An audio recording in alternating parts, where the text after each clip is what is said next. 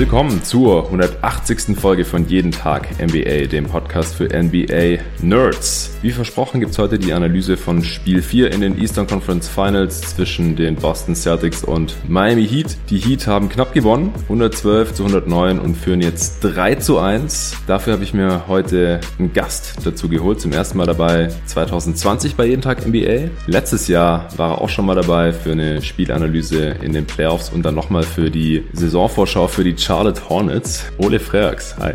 Moin Jonathan. Warum haben wir eigentlich davon nie eine Review gemacht von den Hornets? Ja, fünf Teams sind irgendwie hinten runtergefallen und die Hornets waren mit dabei. Also die standen jetzt nicht so weit oben bei mir auf der Agenda. Schockierend. Ja, bist du sehr traurig, dass wir das nicht gemacht haben. Irgendwas fehlt. Ja. irgendwas fehlt immer. Irgendwas fehlt. Es hat sich auch schon ein empörter Hornets-Fan bei mir gemeldet, wann wir das denn endlich noch machen. Und äh, ich habe gesagt, irgendwas müssen wir uns da noch überlegen mit den Hornets und den paar anderen Teams. Äh, vielleicht dann eine, eine ausgedehntere äh, Saisonvorschau jetzt in der nächsten Offseason oder eine, irgendwas in der Offseason dazu machen oder so. Mal sehen. Hatte jedenfalls nichts mit dir zu tun, sondern äh, mit mir und meinen spontanen Plänen und Planänderungen und dann auch mit der NBA. Dann hieß es auf einmal, die äh, wollen Ende Juli anfangen und ich war noch nicht im Urlaub gewesen und dann musste ich das noch schnell erledigen und sind die halt hinten runtergefallen. So ist das halt. Aber sprechen wir über die Celtics und Heat. Ist ja jetzt schon so ein bisschen eine Vorentscheidung gewesen heute Nacht, oder wie siehst du das? Würde ich schon auch so sehen, auch wenn ich zwischenzeitlich auch das Gefühl hatte, so langsam hat Boston es endlich verstanden, wie man gegen eine Zone zu spielen hat. Also im dritten Viertel, da hatte ich das Gefühl, jetzt langsam verstehen sie, sie brauchen ein bisschen Aufbau-Action, sie brauchen an der Freiwurflinie Leute, die tatsächlich auch selber eine Bedrohung darstellen, wenn sie da den Ball fangen. Und äh, es hatte halt mhm. zeitweise dann ganz gut funktioniert. Und dann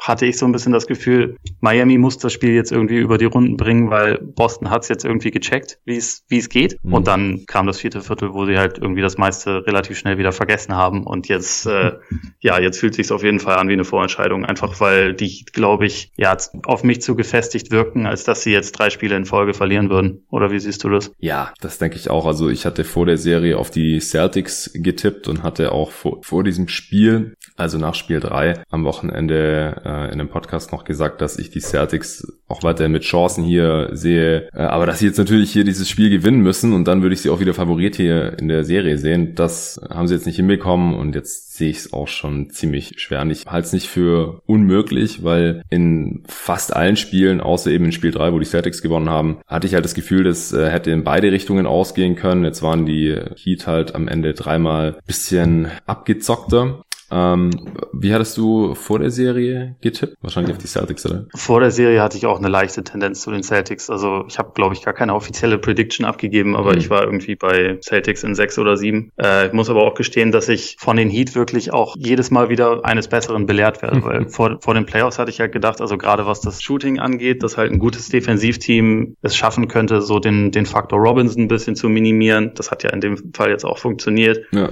Crowder habe ich nicht vertraut. Das war auch okay, weil er hat ja. jetzt auch irgendwie wieder eins von sieben getroffen, ist halt Crowder. Aber also gerade die, diese Steigerung, die Dragic in den Playoffs hingelegt hat und dann, was halt von einem Hero kommt, ist äh, etwas, was ich so auf jeden Fall nicht in der Form mit einkalkuliert habe. Und so sehen sie jetzt für mich, also wenn sie jetzt durchkommen, dann auch vollkommen verdient. Also es ist einfach ein Team, was glaube ich, sich jetzt gerade im Vergleich zur Regular Season halt einfach mehr gesteigert hat als jedes andere in der NBA. Und ja. äh, das, also die, die haben halt so einen Lauf. Also ich meine, wenn du heute siehst, was, was Hero auch einfach reihenweise für Würfe trifft und wie, also was für ein Selbstvertrauen der dabei ausstrahlt, das, das passiert halt auch nicht, wenn du nicht irgendwie diesen Grundstein halt gelegt hast. Ja, also Hero ist abgezockt ohne Ende, hat er hier in den Playoffs ähm, schon extrem zu überzeugen gewusst. Hatte jetzt auch noch kein Spiel, in dem er nicht zweistellig gepunktet hat. Und heute auch wieder mit 37 Punkten. Auf jeden Fall Spieler des Spiels, 14 von 21 21 aus dem Feld, 5 von 10 seiner Dreier getroffen, alle vier Freiwürfe getroffen, 6 Rebounds, 3 Assists auch noch dabei, nur ein Turnover. Also unglaublich abgezockter Dude. Äh, ich habe auf Twitter auch einen Tweet gelesen, äh, also auf Englisch, aber äh, im Prinzip stand da, stell dir vor, du bist ein äh, grown-ass man und einer, der im Jahr 2000 geboren ist, äh, haut dir hier solche Dinger rein. Und das ist halt Tyler Hero. Er hat das Geburtsjahr macht mich tatsächlich auch fertig, wenn ich ehrlich bin. Was macht dich fertig? Das Geburtsjahr 2000. Ja, also ja. Das ist halt einfach, da, da fühlt man sich schon sehr alt, wenn man das sieht. Ja, auf jeden Fall. Und äh, also allein jetzt hier um, um Tyler Hero gibt's äh, genügend skurrile Statistiken. Also erster Rookie mit über 30 Punkten in Conference Finals seit äh, Booby Gibson 2007. Ja? Und davor war es Andrew Tony 1981. Die meisten Punkte seit Magic äh, damals, also jetzt 39 Jahre her, glaube ich. Äh, Kendrick Nunn bekommt ein DNP CD, der zweite im Rookie of the Year Voting wurde. Und äh, Tyler Hero war nicht mal im All-Rookie Second Team, oder? Ich glaube, im Second Team hat er es geschafft. Oder im Second Team war er, aber nicht im First Team. Ja. Und äh, ja, ist ganz klar einer der, der besten Rookies jetzt hier ähm, in den Playoffs ähm, und, und Nunn spielt, wie gesagt, keine Rolle mehr. Also man kann es ja immer wieder diskutieren an verschiedenen Stellen. MVP, äh, Superstars der Liga und so, wie die Unterschiede da immer wieder zutage treten zwischen Regular Season und Playoffs. Und bei äh, Hero zeigt sich jetzt halt hier schon in seiner Rookie-Saison, dass er in den Playoffs nochmal ein paar Schippen drauflegen konnte und dass er seinen Wert halt auch in die Playoffs übertragen konnte und halt noch wertvoller ist äh, und halt auch viel wertvoller ist als ein Kendrick Nunn, der zwar auch nicht fit ist, das ähm, muss man ihm lassen, aber halt auch vom Skillset einfach nicht so viel Wert hat wie Tyler Hero hier schon in seiner ersten Postseason. Dann hast du gerade noch was angesprochen und zwar, dass die Heat oder einige Shooter der Heat heute wieder nicht gut getroffen haben. Das war ja auch in Spiel 3 schon so gewesen. Äh, Duncan Robinson 0 von 5 aus dem Feld, keinen seiner 4 Dreier getroffen, also in 23 Minuten auch kaum Würfe loskommen heute. Crowder 1 von 7 von Downtown, 1 von 9 aus dem Feld getroffen nur. Die Heat allgemein nur 10 von 37 Dreiern, das sind 27 Prozent, aber diesmal hat's halt trotzdem gereicht und das ist dann halt schon auch äh, beeindruckend. Nach dem letzten Spiel habe ich gedacht, gut, die Heat, äh, wenn die mal wieder ein bisschen besser treffen, dann äh, hätten sie in Spiel 3 auch eine Chance gehabt und dann werden sie auch in Spiel 4 wieder eine Chance haben. Das ist heute nicht passiert. Über weite Strecken haben ja beide Teams extrem mies ihre Dreier getroffen. Und die Celtics hatten im Prinzip am Ende auch nur noch mal eine Chance, weil sie dann mal ein paar Dreier getroffen haben. Tatum, Brown dann auch in der Crunch-Time. Tatum hatte in der ersten Halbzeit ja gar nichts gerissen, er hatte null Punkte zur Halbzeit. Ähm, aber am Ende hat es für die Heat dann halt doch gereicht, obwohl sie eben kaum Dreier getroffen haben. Äh, was würdest du da so als Faktor noch ausmachen, jetzt außer extrem krassen äh, Tyler Hero? Also sind einerseits halt die echt extrem vielen Turnover auf Seiten der Celtics, gerade auch mhm. in, im letzten letzten Viertel noch. Also die Heat hatten, glaube ich, wenn ich das richtig im Kopf habe, in der gesamten zweiten Halbzeit nur zwei Ballverluste und Boston war am Ende bei 18 oder 19. Das 19, hat einen großen ja. Unterschied gemacht. Ähm, Offensiv-Rebounds seitens der Heat haben ihnen halt auch irgendwie immer wieder extra Chancen ver verschafft. Also die haben insgesamt neun Würfe mehr aus dem Feld genommen. Das war auf jeden Fall ein ziemlich wich wichtiger Faktor. Sie haben mehr Freiwürfe genommen, haben sie auch besser getroffen. Also und äh, letztendlich hatte ich auch relativ häufig das Gefühl, dass sie einerseits ein bisschen bisschen präsenter waren und einfach schne äh, schneller am Ball. Also also gerade gerade zum Ende des Spiels hin, also was ja jetzt auch nicht das erste Mal war in diesen Playoffs, dass sie halt sich im letzten Viertel nochmal gefühlt ein bisschen steigern konnten in Sachen Intensität, während halt die Celtics ja. am Ende einfach müder wirkten. Also dabei hat ja Miami diesmal auch mit einer extrem knappen Rotation gespielt. Also ist ja schon erwähnt, dass sie dass sie Nunn rausgeschmissen haben. Sie haben auch äh, Jones rausgeschmissen und Olinik. Also letztendlich ja. haben sie mit einer siebener Rotation gespielt und Iguodala, der ja auch vorher in dieser Serie te äh, teilweise äh, wirklich richtig schlecht aussah, fand ich, hat sehr ja. viel gespielt und sonst kam halt nur Solomon Hill nochmal für vier Minuten. Ja, das war auch ein bisschen seltsam, als der dann auf einmal auf dem Platz stand. Hat auch nichts gerissen, außer zwei Fouls, eins davon war glaube ich auch ein End One. Ähm, Iggy hast du gerade schon erwähnt, der hat diesmal 27 Minuten gespielt und äh, sah in den 27 Minuten eigentlich auch ganz gut aus oder besser aus als in den Spielen zuvor zumindest. Und ansonsten halt nur die Starting Five plus 35, äh, knapp 36 Minuten von Tyler Hero. Ja, also Miami hat dieses Spiel extrem ernst genommen. Äh, die wollten hier schon die Vorentscheidung, die hatten echt keinen Bock, dass die Celtics hier die Serie nochmal ausgleichen können. Äh, Adebayo mit über 40 Minuten und Hero, der ja von der Bank kommt, hat er auch dann, äh, ich glaube, ab Mitte des dritten Viertels komplett durchgespielt. Und auf Seiten der Celtics, ja, also die haben äh, die Rotation auch ein bisschen verkürzt, aber insgesamt mehr Spieler drin gehabt. Also die, die Starter haben auch alle viele Minuten bekommen. Brown über 40, Tatum fast 40. Aber es hat ein Grant Williams ganz kurz gespielt, eine Minute. Ojale hat vier Minuten gespielt gespielt. Äh, Robert Williams wurde wieder in die Rotation geschmissen. Der war da vorher auch schon komplett draußen für zwölf Minuten sogar. Also Stevens hat hier fast schon verzweifelt noch mal ein paar Sachen probiert. Äh, mit Williams hat's auch überraschend gut funktioniert, auch wenn die Drop Coverage in, in der Defense das nicht gut funktioniert hat, meiner Meinung nach, gegen die Heat. Trotzdem Williams mit plus 10. Ähm, ich finde aber, was du gerade auch schon angesprochen hast, bei den, die, die Celtics haben es heute Nacht nicht so ganz gebracht. Also dafür, dass sie hier schon ein bisschen im Rücken zur Wand standen. Und das ist dann natürlich schon erschreckend in so einem Do-or-Die-Game. Also ja, wir kennen ja die Statistik, äh, wie viele Teams schon von 1-3 zurückgekommen sind, nur weil die, äh, die Nuggets es diese Postseason schon zweimal geschafft haben. Das ist trotzdem erst 13 Mal passiert insgesamt in der NBA-Geschichte. Und äh, die Chancen äh, sind jetzt halt schon sehr, sehr gering, dass äh, die Celtics nach der Niederlage heute hätte die Serie noch mal drehen können. Also da, da hätte schon mehr kommen müssen. Also auch von Tatum. Also dass der in der ersten Halbzeit, der, der wirkte völlig von der Rolle. Also sah irgendwie nicht richtig fit aus, nicht so entschieden äh, bei seinen Aktionen, wie ich fand. Und dann sind die Würfe halt auch noch nicht gefallen. Ähm, hatte ein paar dämliche Ballverluste auch. Am Ende sechs Turnovers gehabt. Quote war am Ende noch in Ordnung. In der zweiten Halbzeit auch 28 Punkte dann gemacht. Das muss man sich auch mal geben. Aber wenn man in der ersten halt null macht, dann äh, ist es halt unterm Strich auch kein so tolles Spiel von ihm. Hast du irgendeine Ahnung, ist dir irgendwas aufgefallen, was bei ihm heute los gewesen sein könnte? Ich hatte, also ich war in der ersten Hälfte auch absolut perplex, weil es für mich halt teilweise so aussah, dass er irgendwie bewusst nicht attackiert hat, dass er auch irgendwie einen Schritt zu langsam war in fast jeder Aktion und mhm. damit er eigentlich auch so der, der Zonenverteidigung der Heat komplett in die Karten gespielt hat. Also hat dann ziemlich bereitwillig und ohne irgendwas anderes zu versuchen den Ball häufig abgegeben, hat dabei aber, also wie du schon gesagt hast, auch ungenaue Pässe gespielt, die mhm. mehr als einmal abge, abge abgefangen wurden. Er hatte dann auch trotzdem so ein, zwei offene Würfe, also entweder von der Dreilinie oder von der Mitteldistanz, die er normalerweise im Schlaf trifft, die dann einfach nicht reinfielen. Und also wenn diese zweite Halbzeit nicht gekommen wäre, dann hätte ich gedacht, der ist irgendwie verletzt oder was weiß ich oder also da wird irgendwas nicht kommuniziert. Aber in der zweiten Halbzeit ging es dann, ja. Und das ja. macht halt irgendwie diese erste Halbzeit noch ein bisschen unentschuldbarer, weil er war ja in der ersten einfach äh, absolut nicht zu sehen, komplett passiv. Und also es lag ja offensichtlich nicht daran, dass er nicht verstanden hat, wie man gegen so eine Zone spielen kann. Also das, das hat ja funktioniert funktioniert dann in der zweiten, als er es mal ein bisschen aggressiver angegangen ist. Deswegen ist dann irgendwie, also wie du schon gesagt hast, das ist ja eigentlich schon ziemlich eine Do-or-Die-Situation gewesen für die Celtics. Da kannst du halt eigentlich nicht mit so einem, ja, halbarschigen Einsatz irgendwie das Ganze angehen. Also die Celtics ja. waren ja grundsätzlich auch, was die offensive Execution anging, in der ersten Halbzeit eine Katastrophe. Ja, definitiv. Zur Halbzeit dann auch folgerichtig nur ein Offensivrating von 90 gehabt. True Shooting von 50 Prozent, äh, 44 Punkte, waren trotzdem nur sechs hinten, 44 zu 50. Also dass die Heat da noch nicht weggezogen waren, lag halt auch daran, dass die teilweise selber nichts getroffen haben. Die haben auch im zweiten ja. Viertel viele Layups hintereinander verlegt. Teilweise, ich glaube, in einem Angriff hatten die vier Offensivrebounds ähm, und alles um den Korb rum äh, verlegt gehabt. Dann selber nur ein Offensivrating von 102 gehabt. In der zweiten Halbzeit, hattest du ja vorhin auch schon erwähnt, haben die Celtics dann, sahen sie so aus, als hätten sie die Zone wieder so ein bisschen gelöst und die Heat haben aber in der zweiten Halbzeit dann halt auch deutlich effizienter gescored, so äh, dass die Teams beide am Ende noch ziemlich effiziente Offenses hatten. Die Celtics Offensivrating von 116 am Ende des Spiels und die Heat aber eben fast 118.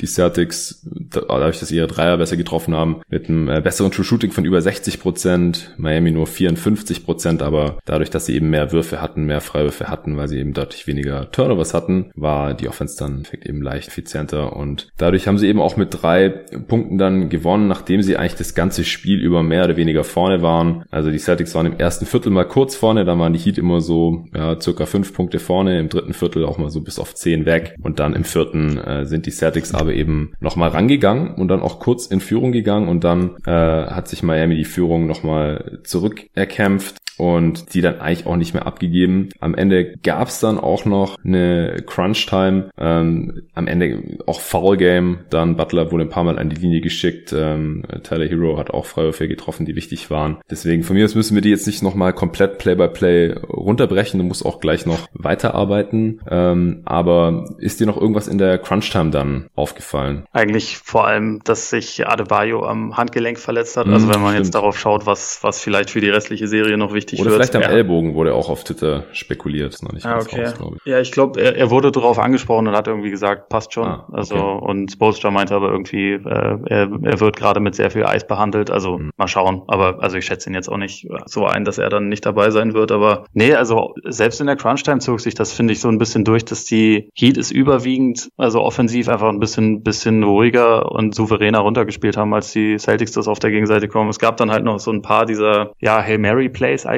Also diese Dreier, die die Celtics dann am Ende getroffen haben, die waren ja im Prinzip, das waren ja schon mehr oder weniger Notwürfe, die da, dazu mhm. geführt haben, dass es überhaupt nötig war, dass es diese Freiwurf, äh, Freiwürfe noch gab. Es gab dann diesen Stil von Tatum, wo dann er Richtung Korb geht und bei Butler ein Foul gepfiffen wird, wo er nicht mal irgendwie Kontakt zu ihm aufnimmt. Das wurde dann ja auch zurückgenommen. Ja, was und, eigentlich auch hätte ein Offensivfoul an Tatum sein können, weil er genau. Off-Arm äh, ausfährt. Und dann gab es da auch eine, eine, Challenge, die fand ich auch gut da von Spolstra an der Stelle, weil es war Defensivfoul gegen Butler eigentlich, der äh, nur den Ball erwischt. Der Ball geht dann auch noch von Tatum ins Aus und er hatte noch den Off-Arm rausgefahren. Also das hätte ja, niemals im Leben Defensivfoul Drei Gründe, die für Miami sprachen. Ja, Fall. und dann gibt's trotzdem nur einen Jumpball. Also die ja, Regel ja. funktioniert auch nicht so hundertprozentig, finde ich. Und äh, den Jumpball haben dann sogar die Celtics gewonnen, glaube ich. Also hat fast nichts gebracht, die Challenge, außer dass Butler kein Foul bekommen hat. Und dann hat äh, Brown ja noch diesen Eckendreier reingehauen. Tatum hatte zwei Dreier getroffen, deswegen war es dann auch nochmal knapp. Es war ein One-Possession-Game am Ende, aber dadurch, dass die Heat dann fast alle Freiwürfe getroffen haben und die äh, Celtics dann ihre, ihre Dreier nicht mehr, oder Walker hat dann eben am Ende den Dreier nicht mehr getroffen, dann äh, war die Sache durch.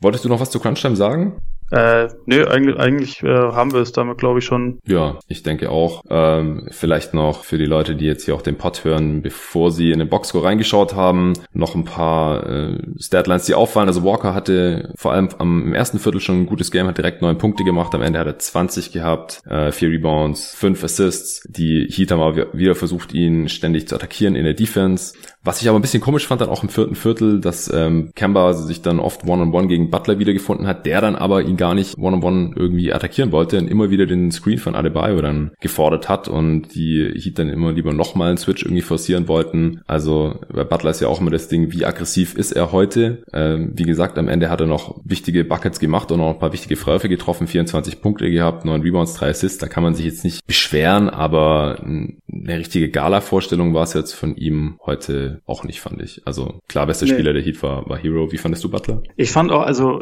er ist halt direkt am Anfang des Spiels, haben sie ihm ein paar Mal den Ball gegeben, wo er auch dann ja unter anderem mal im Post irgendwie mhm. auch gegen Kemba wiederum äh, über, über den abgeschlossen hat und irgendwie sehr früh sechs Punkte gemacht hat. Und da hatte ich schon dann auch kurz damit gerechnet, okay, jetzt kommt ein deutlich aggressiveres Spiel von Butler, ja, aber ja, ja. er hat sich dann doch wieder mehr zurückgenommen. Also mhm. hat sich so ein bisschen auf das, das äh, Facilitating konzentriert. Er hat ja teilweise auch, finde ich, also seine, seine Defense fand ich überwiegend sehr gut und hat halt irgendwie so ein bisschen sich seine Situation ausgesucht, weil er selber attackiert hat. Ich finde, das ist immer so, also bei Butler ist das grundsätzlich so eine Frage. In den Spielen, die er gewinnt, kann man am Ende immer sagen, ja, das war genau richtig, weil er hat seine Mitspieler involviert. Er wollte, dass die, dass die reinfinden und hat dann am Ende selber die Freiwürfe getroffen. Und wenn es am Ende nicht ganz reicht, dann kann man sagen, ja gut, er hätte aber auch fünf Layups wahrscheinlich nehmen können, wo er den Ball nochmal wegpasst. Also ja, das ist halt immer so ein bisschen eine Definitionsfrage bei ihm. Und es gibt, also in, in jedem Spiel gibt es Situationen, wo ich denke, den muss er eigentlich einfach nehmen. Aber es funktioniert oft genug, deswegen ist es im Moment schwierig, ihn da dann wirklich zu verteufeln, weil ja.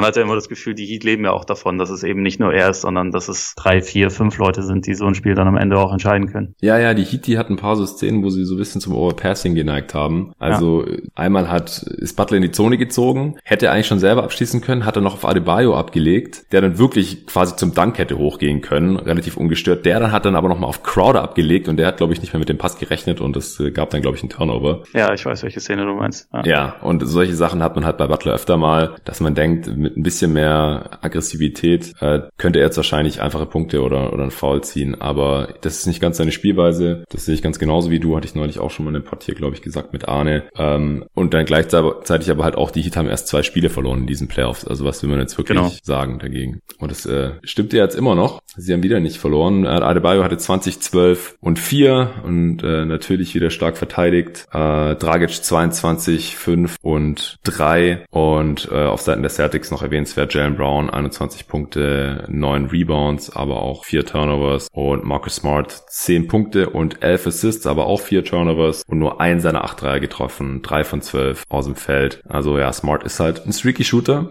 und er nimmt seine Dreier auf jeden Fall und in manchen Spielen trifft er sie halt besser und in manchen eher nicht so gut und heute war wieder letzteres der Fall. Hayward noch mit 14, 7 und 3 von der Bank bei ganz soliden Quoten in knapp 30 Minuten. Die Celtics, ja weiß nicht, sie haben sich auch nicht so ganz getraut, ähm, ihre Best Five oder wie diese Lineup genannt wird, also ohne Thais dann mit Hayward. Also sie haben das im vierten Viertel mal kurz angebracht, dann doch wieder lieber Thais draufgetan, dann äh, Thais lieber doch wieder runtergenommen. Ähm, also Hayward schon wieder mit einem soliden Spiel, steht auch bei plus 8, aber ich bin mal gespannt, ähm, was Stevens im nächsten Spiel dann macht, ob er ihn vielleicht noch ein paar Minuten mehr gibt sogar, wenn es dann wirklich do or die ist. Ja, ich glaube, diese Best Five Geschichte, das war auch zu einem relativ großen Anteil Foul Trouble geschuldet. Also Smart hat ja ausgefault, Brown hatte fünf Fouls, mm, Tatum hatte stimmt. vier, Hayward hatte sogar auch vier und mm. äh, dazu, also im letzten Viertel dachte ich auch, okay, jetzt geht's durch mit den besten fünf, aber die Heat haben halt, also gerade wenn es jetzt Dragic oder Hero waren, die gegen Kemba gestellt waren, haben die den halt schon auch sehr gerne rausgepickt und attackiert und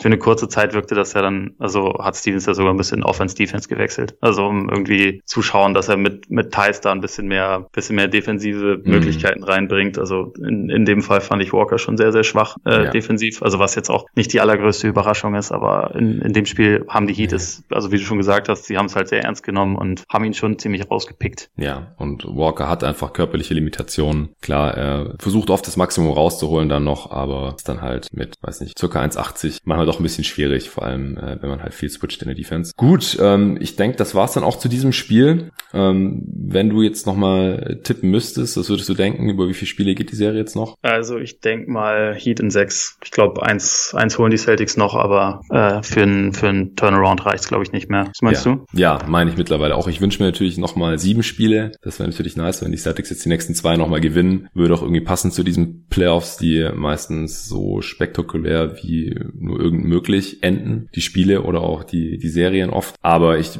denke auch, dass es jetzt aktuell am realistischsten ist, dass die Celtics vielleicht nochmal eins gewinnen und die Heat dann aber über nächsten Spiel durchsetzen. Letzte Frage noch für dich. Die Heat, jetzt ja gerade haushoher Favorit natürlich auf die Finals. Ähm, sind sie, ist es der überraschendste Finals Run seit 2011 oder, oder noch länger? Äh, hast du dir da schon mal Gedanken drüber gemacht oder wie würdest du das so sehen? Oder findest du es vielleicht gar nicht so überraschend eben durch diese ganze Bubble-Geschichte und so? Doch, ich, ich finde es schon ziemlich überraschend. Also ich hatte sie vor der, vor den Playoffs so an eventuell sogar ein bisschen respektlos an, an fünf im Osten, was dieses, äh, was die Möglichkeiten auf die Finals anging, äh, gerankt, weil ich mhm. tatsächlich zu den Leuten gehört habe, die die Sixers komplett überbewertet haben. So ja, ich auch. Die Sixers selbst.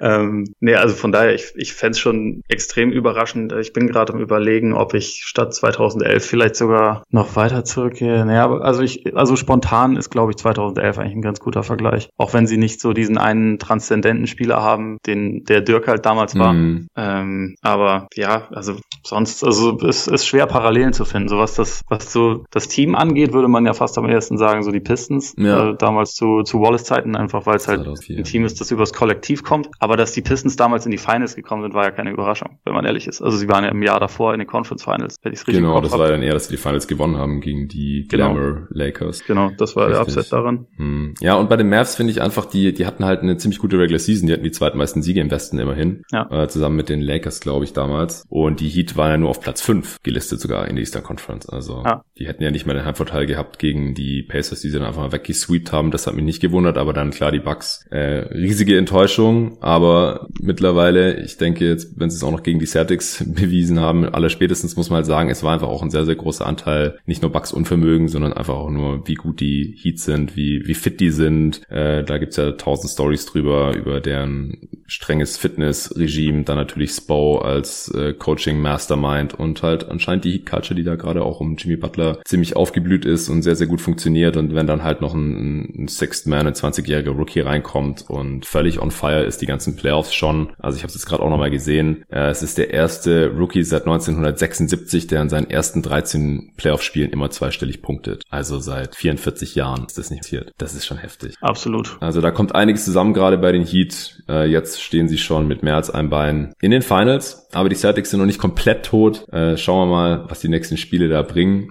Aber tendenziell war das heute nach dir schon die Vorentscheidung. Dann, äh, wenn du nichts mehr hast, Ole, vielen Dank, Sehr dass gerne. du dir das heute Morgen hier gegeben hast, äh, dass du mal wieder am Start warst. Ich hoffe, es war nicht das letzte Mal, dass wir zusammen einen Pod aufgenommen haben, auch wenn es jetzt eine Weile gedauert hat. Das letzte Mal war ja der Over-Under-Pod, da war ich bei euch beim Korbjäger NBA-Podcast mit drin. Check den Pod auf jeden Fall aus. Der erscheint ja immer noch wöchentlich mindestens und äh, dann äh, für Leute, die euch finanziell auf Patreon unterstützen, dann gibt's auch noch mehr oben drauf. Und ja, dann würde ich sagen, vielen Dank fürs Zuhören allen und bis zum nächsten Mal. Bis dann.